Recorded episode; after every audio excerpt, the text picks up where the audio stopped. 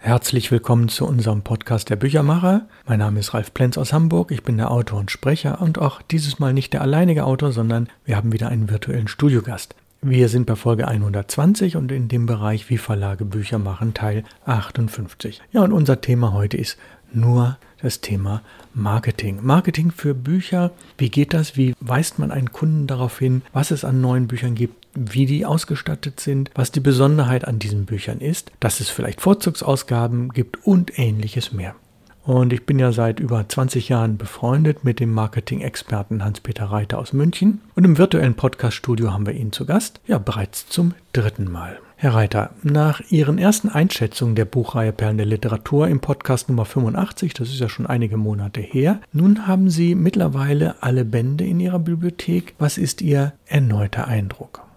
Ja, Servus aus Landsberg am der Nähe von München. Ich nehme hier gerade ein Band zur Hand. Also mein Eindruck hat sich bestätigt. Es ist eine Reihe, die auf jeden Fall lesenswert ist, die Lust machen sollte aufs Lesen. Ich gehe mal von aus, wenn jemand äh, ein, zwei dieser Bände hat, und sich auch mal ein bisschen mit der Ausstattung beschäftigt. Es schafft die Bauchbinde, auch die Rückseite sich anzuschauen, wo ja auch die anderen Titel genannt sind. Dann sollte wirklich die Lust entstehen, sich auch mehr Bände zu sichern, einfach vielleicht ins Abo zu gehen oder was auch immer dafür in Frage kommt. Denn es sind ja nun wirklich besondere Editionen, einfach von der Ausstattung her und auch von der Wahl der Titel. Es wird wahrscheinlich nur die Sammler geben, die sagen, ich will alles haben. Ich habe inzwischen auch festgestellt, dass mich einige Titel weniger interessieren. Andere haben mich tatsächlich im Sinne von Perlen der Literatur drauf gebracht, dass ich hier ein Defizit habe, das ich füllen kann und das ich auch erweitern möchte.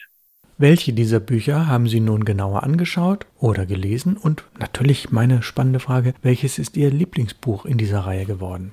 Mhm, das ist eine berechtigte Frage. Es sind ja inzwischen immerhin deren 13. Ich habe mehrere gelesen, das eine oder andere ich beiseite gelegt, weil es mir zu bekannt war. Ich nehme jetzt mal daraus, von ich eins dann als Favorit habe. Gerne gelesen habe ich Seefahrt tut Not. Das finde ich sehr interessant. Das habe ich auch empfohlen, äh, habe ich auch zurechtgelegt für jemanden aus dem Norden, einen Schwager, den das sehr interessieren wird zu lesen, weil er selber mal in der Seefahrt tätig war für einige Jahre. Ich habe mir auch zur Hand genommen, Forschungen eines Hundes, ganz einfach, weil ich länger Kafka nicht gelesen hatte und muss gestehen, dass ich dem jetzt nicht so ganz warm geworden sind, obwohl ich beide äh, da, da gehört ja als zweites Thema auch der Bau dazu. Auch das eine, ein Blick auf Tiermetaphern quasi. Aber da konnte ich weniger mit anfangen. Sehr gut gefallen hat mir Heinrich Mann. Das ist jetzt eins der stärkeren Exemplare. Heinrich Mann, die kleine Stadt daran habe ich gemerkt, ey, mit dem hast du dich ja eigentlich noch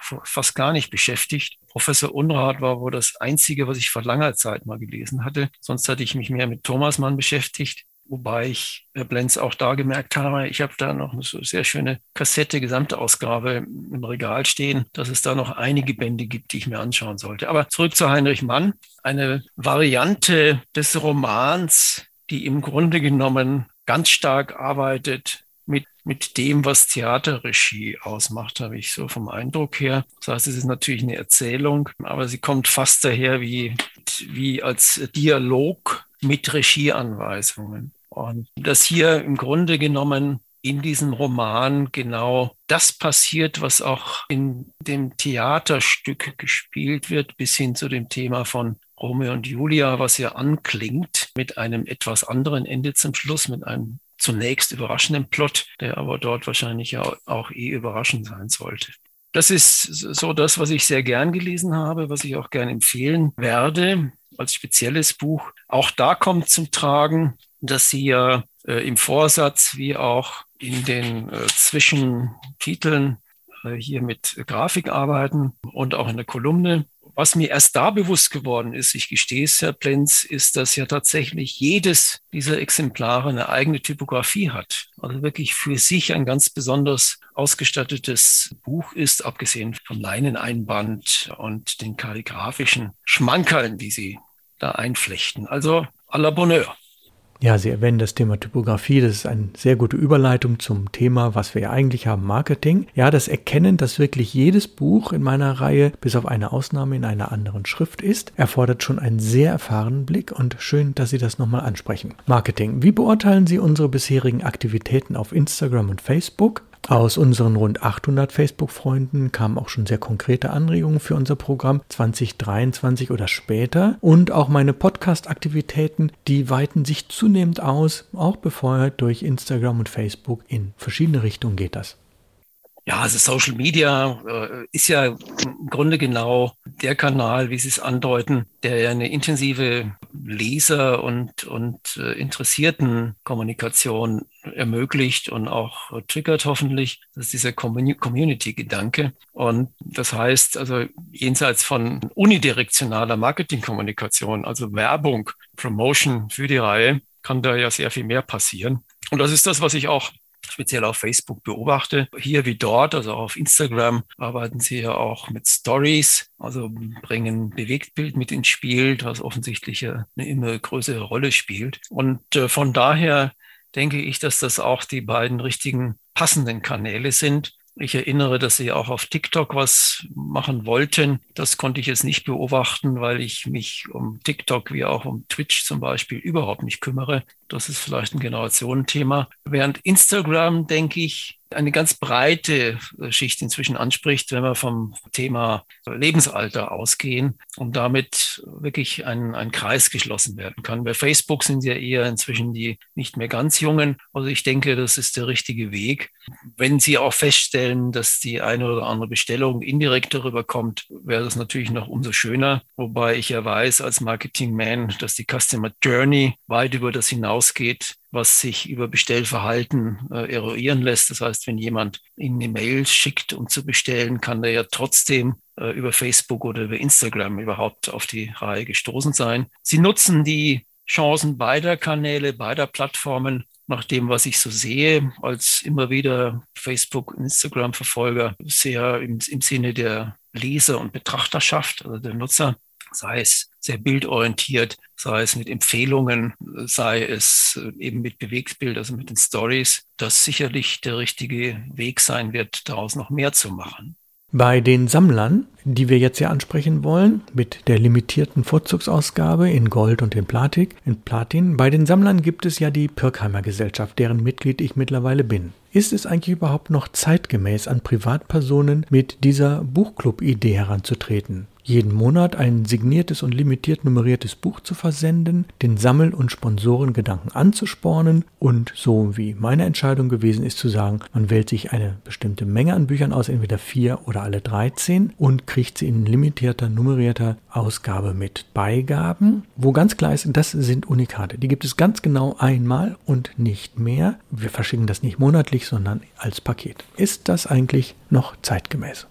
Ah, ich denke äh, auf jeden Fall. Also auch die Lesegesellschaften, deren Ziel ja ist, sich auszutauschen. Lesezirkel äh, haben ja durchaus geboomt in den letzten Jahren. Da hat sich sehr viel getan. Äh, sowas wie Pirkheimer Gesellschaft oder auch andere Sammler Communities sind natürlich nochmal auf einer anderen Ebene. Da sind wir eher in dem, in dem Bereich auch der Kunstvereine, die es ja auch durchaus gibt, die ja auch äh, ihre Jahresgaben haben. Also hier ist die Frage, ob so eine Gesellschaft wie Pirkheimer sich ja vielleicht auch mal entschließen könnte, eine Jahresgabe äh, aus ihrem Bereich zu nehmen, wie auch immer. Ich glaube, das ist durchaus zeitgemäß. Wie auch eine gedruckte Zeitung noch zeitgemäß ist, wenn auch die Auflagen äh, schrumpfen. Es geht ja alles, was Print angeht, immer stärker in die Richtung des Besonderen. Selbst junge Leute haben ja Magazine, Zeitschriften und Bücher wieder entdeckt. Und Befragungen ergeben, dass hier dieser Aspekt der Kontemplation ganz stark empfunden wird. Also auch Youngsters wollen sich ja mal zurückziehen, statt immer nur in Action stimulierender Umgebung zu sein. Und dafür ist das Buch sicherlich gut geeignet. Jetzt sind wir natürlich mit diesen besonderen äh, Sammlerausgaben nochmal in einer anderen äh, Ebene, weil es ja da auch darum geht zu sagen, okay, ähm, ich gönne mir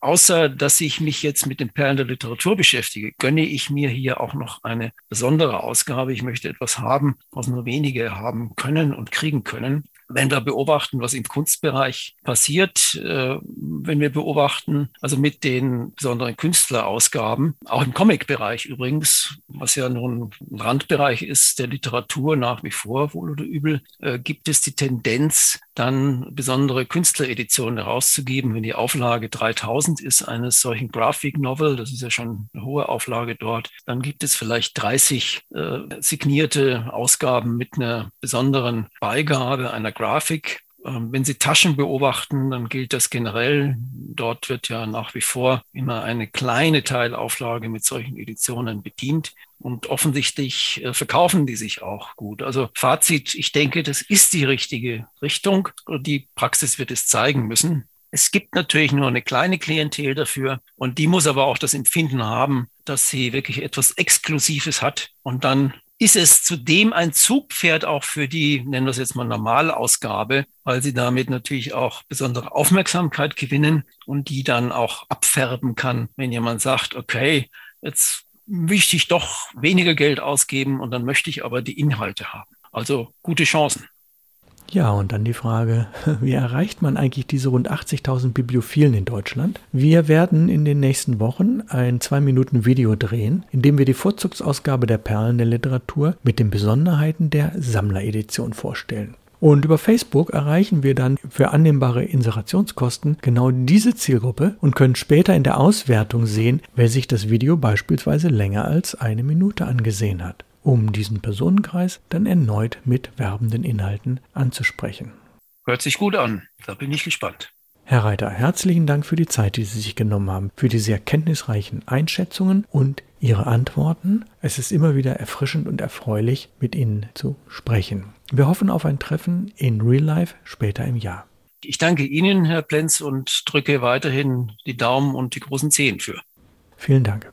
Ja, es war höchst erfrischend, dieses Gespräch. Wir plauderten hinterher noch relativ lange über die Veränderung in der Buchhandelsbranche, insbesondere bei den Buchhandlungen selbst. Ja, und dazu in eigener Sache eine kleine Anmerkung. Mein großes Dankeschön an alle Buchhändler, die mittlerweile nachbestellt haben. Teilweise sogar die ganze Reihe mehrfach. Und nun ihr Lager wieder auffüllen mit all dem, was sie verkauft haben. In der zweiten Januarwoche, in der wir dieses Gespräch aufgezeichnet haben, hatten wir mit den Perlen der Literatur wirklich sehr gute Umsätze, mussten viele Pakete packen und das freut das Verlegerherz natürlich sehr. Dennoch sind wir von unserem Ziel durchaus entfernt zu sagen, wir haben jetzt wirklich alle erreicht, die an solchen Büchern Interesse haben. Wir haben eine gewisse kleine Menge erreicht und wir werden weiter sehen.